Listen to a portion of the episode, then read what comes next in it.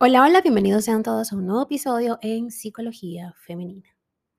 Para quienes son nuevas por acá, mi nombre es Isnei Blanco, soy psicóloga clínico y me especializo en la atención a mujeres, trabajando lo que es el empoderamiento, el crecimiento personal y la autogestión emocional.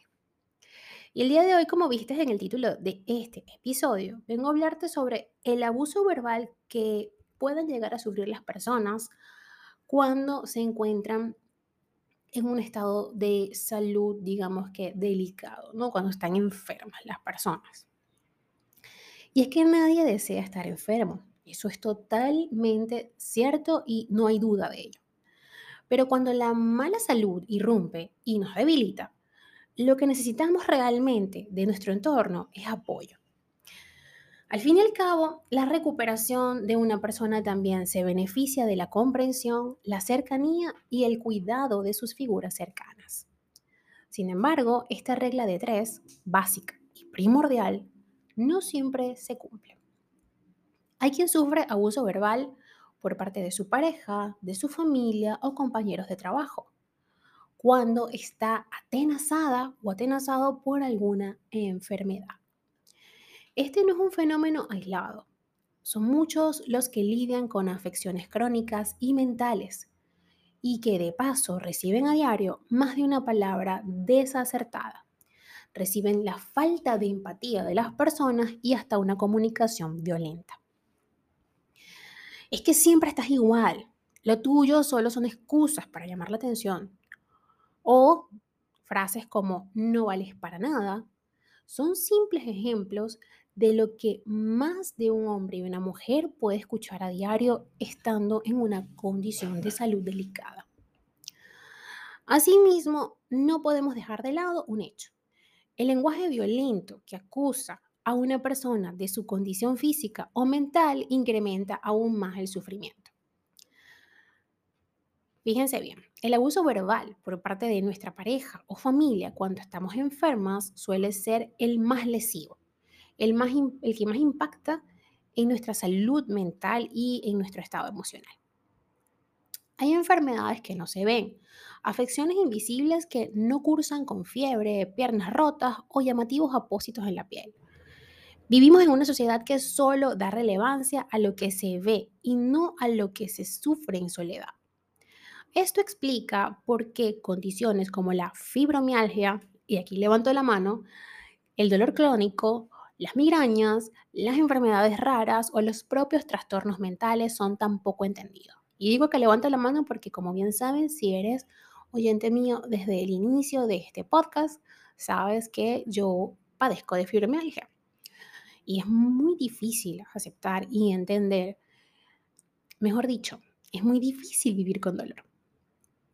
Es común tildar de débil a estas personas, aquejadas por un problema de tiroides, por ejemplo, que también tengo, y que esta persona se ve incapaz de encarar su día a día.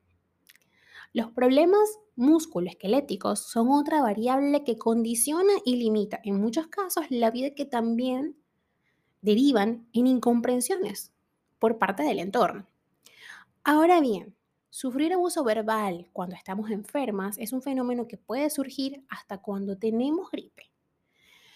Esto sucede además porque cuando peor nos sentimos y más débiles estamos, es más fácil ser blanco de la manipulación y el abuso emocional. También por evidentes factores de personalidad. La comunicación violenta es propia de perfiles con baja empatía, rasgos narcisistas o personas con conductas agresivas que anhelan ejercer el poder sobre nosotras. Ahora, vamos a ver cómo podemos identificar o cómo saber si estamos siendo abusadas por figuras de nuestro entorno.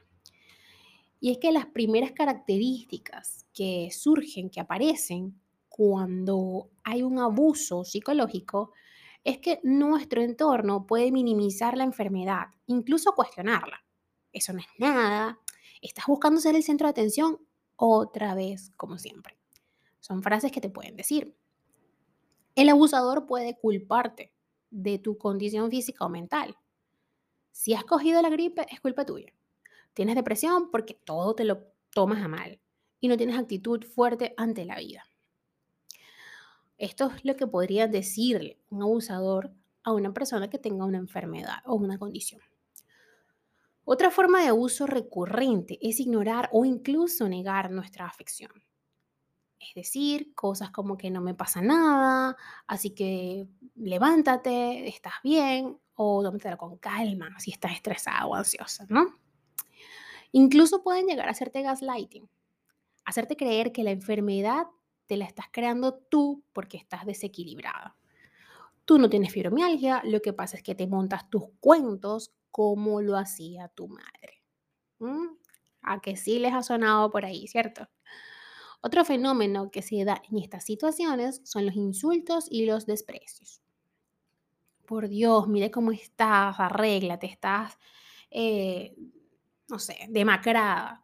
Y eso pasa también mucho en el posparto, ¿no? Que uno está tan cansado que no tiene absolutamente ganas de hacer nada e incluso te paras y te paras porque te tienes que parar. Un, bebé necesita de ti.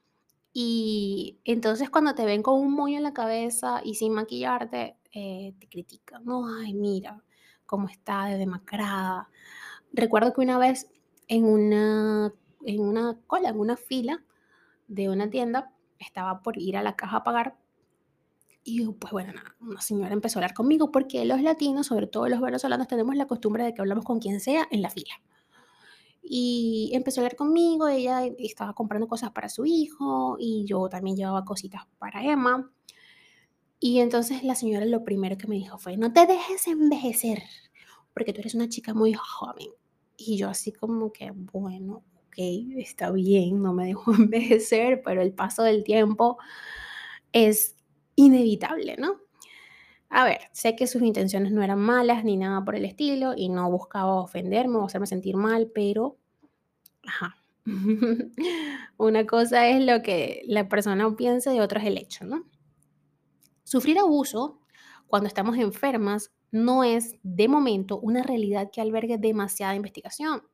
No obstante, algo que sí es bien conocido es el efecto del apoyo social en toda enfermedad. Y una investigación de la Universidad de Utah destaca un punto muy interesante respecto a esto. En la actualidad no sabemos aún qué mecanismos son los que permiten que nuestro bienestar se beneficie con el apoyo del entorno cuando lidiamos con alguna enfermedad.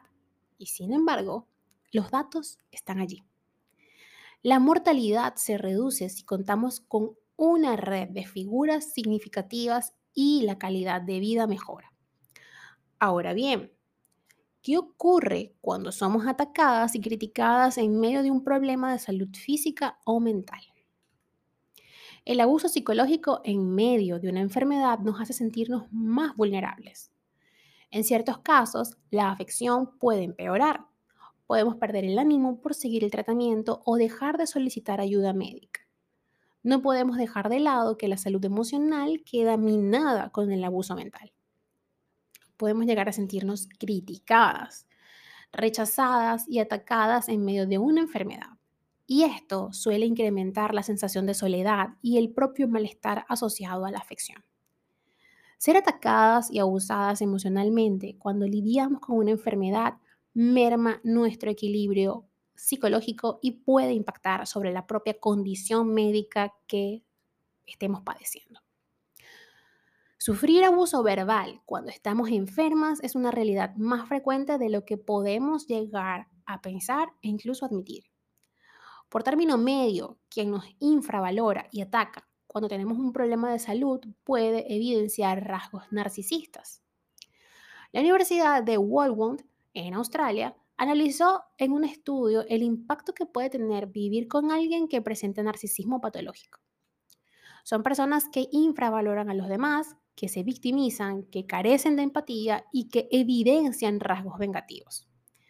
Es común que cuando estamos enfermos les moleste nuestra vulnerabilidad y que ante nulas herramientas para mostrar compasión, reaccionen de manera agresiva. Además, pueden evidenciar conductas contradictorias.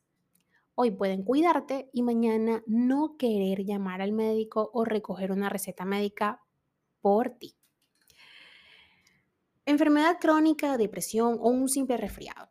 Lo que toda persona merece y necesita cuando no se encuentra bien es comprensión, empatía y ayuda. Sufrir de abuso verbal cuando estamos enfermas es una forma de violencia y como tal no es permisible. Por ello, si te ves en estas circunstancias, reflexiona sobre esto. Primero que nada, tu salud es lo más importante. Priorízala y haz lo que necesites en cada momento. Si necesitas un médico, búscalo. Si necesitas descanso, hazlo, sin importar lo que te digan esas figuras de tu entorno. Busca el apoyo que mereces. Y si el abusador es tu pareja, un familiar o un amigo, contacta con alguien que sí pueda ayudarte, comprenderte y respetarte. Toma una decisión al respecto de esas presencias que abusan de ti en medio de una enfermedad, porque lo más probable es que lo hagan en cualquier situación.